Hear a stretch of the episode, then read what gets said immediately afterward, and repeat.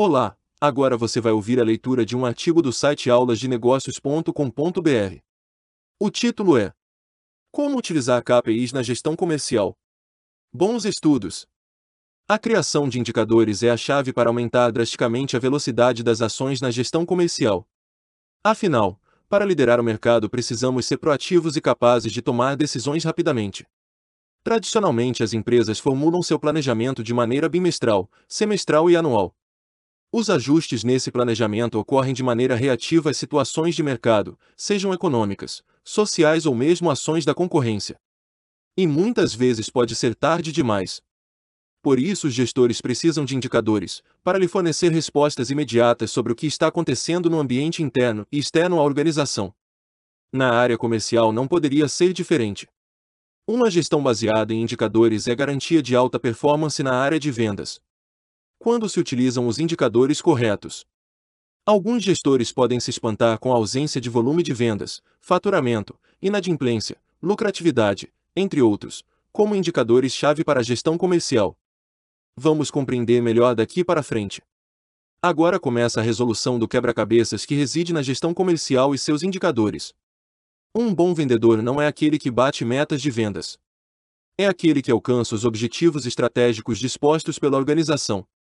Muitos vendedores batem metas financeiras por estas estarem mal estruturadas, ou por eles ou pelos gestores de área. Um bom vendedor conhece bem sua região e o potencial de seus clientes. Sabe estimar com suficiente precisão os volumes de vendas de produtos e resultados financeiros do exercício. Um mau vendedor persegue as metas impostas pelo seu gestor em uma corrida contra o tempo durante todo o exercício. E para alcançá-las ele irá buscar se utilizar de todos os artifícios possíveis, descontos, vender para clientes com problemas de crédito, aplicar prazos generosos para clientes de forma a desestruturar o fluxo de caixa da organização, focar seus esforços em produtos mais vendáveis para fazer render mais seu tempo, entre outras estratégias corriqueiras. A diferença entre um bom e um mau vendedor está na sua gestão de carteira. Muitas vezes vemos no mercado empresas que, por não possuírem verbas ou pessoas capacitadas em marketing para sensibilizar seus clientes, fracassam em seus lançamentos. Produtos lançados simplesmente não vendem. É porque o lançamento é ruim ou faltam esforços de vendas. Assim como um vendedor pode fazer uma grande venda no exercício e com isso garantir o alcance de sua meta financeira. Uma venda por vezes garante o prêmio do ano. Isso é um grande vendedor.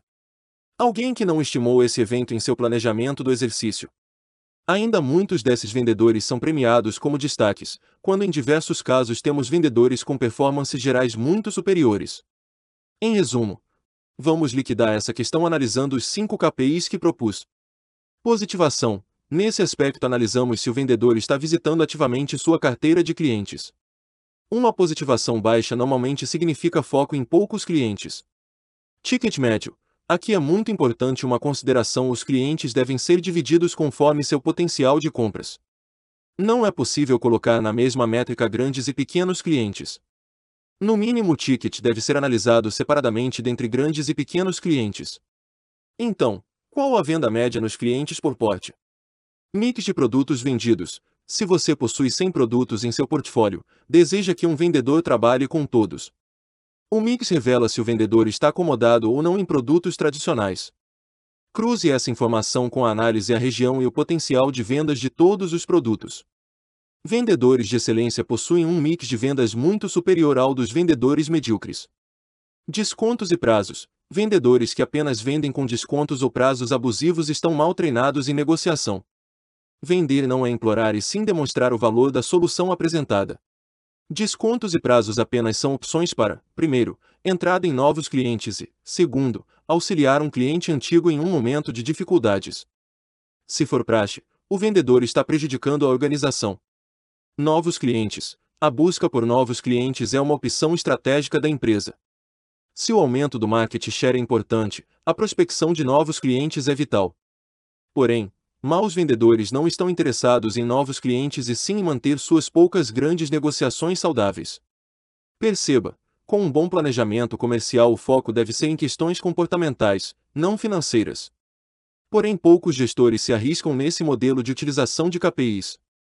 Afinal, trabalhar dessa maneira exige capacidade analítica e expõe as lacunas em sua formação. Gestores comerciais não são mais simples controladores de resultados, são estrategistas. Você acaba de ouvir um artigo do site aulasdenegócios.com.br. O autor desse artigo é Alex Kunrat, consultor da IDAT Consultoria e Treinamento. Se quiser ver vídeos, acesse youtube.com/aulas de negócios. Estamos nas redes. Nos acompanhe. Bons estudos!